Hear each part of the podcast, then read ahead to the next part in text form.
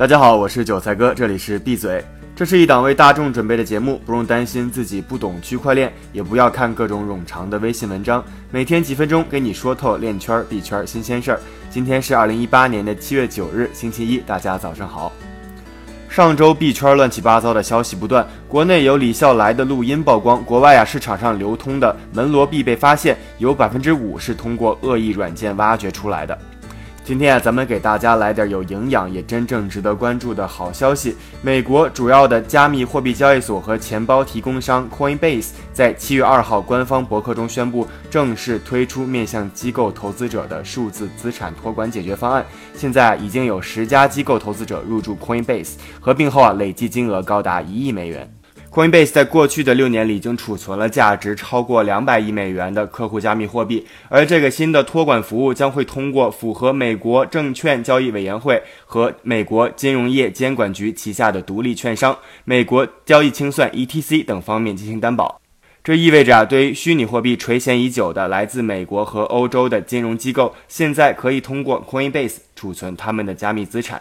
Coinbase 目前支持比特币、以太坊、莱特币和比特币现金。他们还计划继续增加对更多资产的支持，并在年底前向亚洲金融机构开放服务。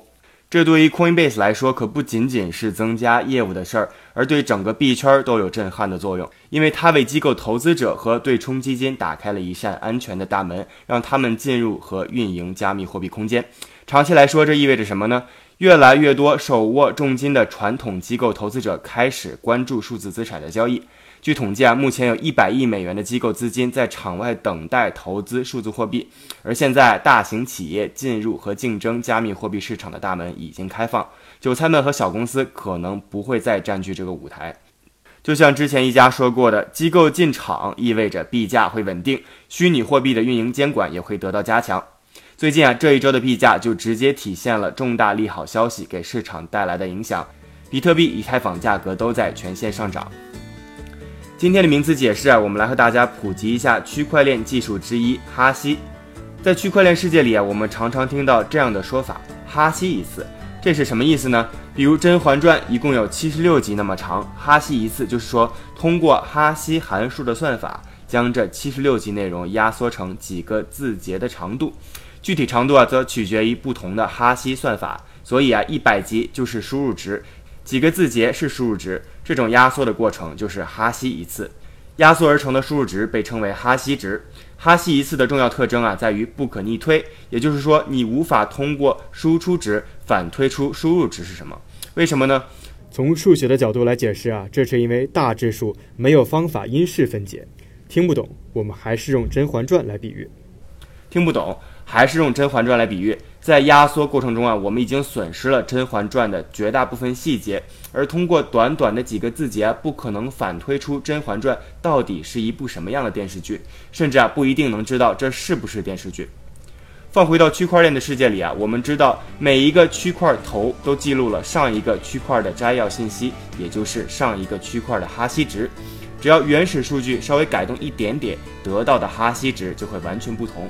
这下你知道哈希对于区块链来说为什么是一项重要的技术了吧？下面我们再来关注一组币圈和链圈的快讯。首先啊，京东全球区块链防伪追溯联盟主链即将于八月初正式上线。京东的区块链将应用于五类的应用场景：供应链、金融、政务以及公共领域、保险、防欺诈和大数据安全。第二条快讯：比特大陆刚刚完成了 B 轮融资，估值约一百二十亿美元，投资人包括了红杉中国等一圈投资大佬。另外，此前就有消息，比特大陆正在为 IPO 融资做前期筹备，未来很有可能会在香港上市。第三条快讯：蚂蚁金服的副总裁蒋国飞最近在一次专题讨论会上说，蚂蚁金服对待区块链的原则就是三做三不做。三做啊，指的是做能解决实际问题、有社会价值的问题，并承诺不会利用区块链技术做空气币、违法技术应用以及影响用户隐私和数据安全方面的行为。第四条快讯：虽然韩国明确了禁止企业发行 ICO，但是近日啊，韩国表示他们计划以 G20 制定的统一规则的基础上放宽对加密货币的限制。具体如何放宽呢？我们会继续为大家持续关注。今天的币圈链圈名人点评来自币安的 CEO 赵长鹏。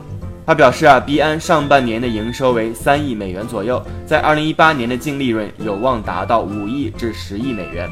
要知道，彭博社报道，今年的加密货币崩盘让市场承受了数十亿美元的损失，而看来这一点没耽误全球这些大的虚拟货币交易所赚钱的营生啊。最后再来关注一下币价走势。根据 Coin Market Cap 的数据，截至北京时间七月九日零点的币价报告，绝大多数加密货币表现平稳。比特币的价格超过了六千七百美元，而以太坊的价格也接近五百美元大关。涨幅成绩最漂亮的依然是上周屡屡上榜的 Tenzos，涨幅超过了百分之三十。感谢您的收听，我是韭菜哥，明天我们再一起继续闭嘴吧。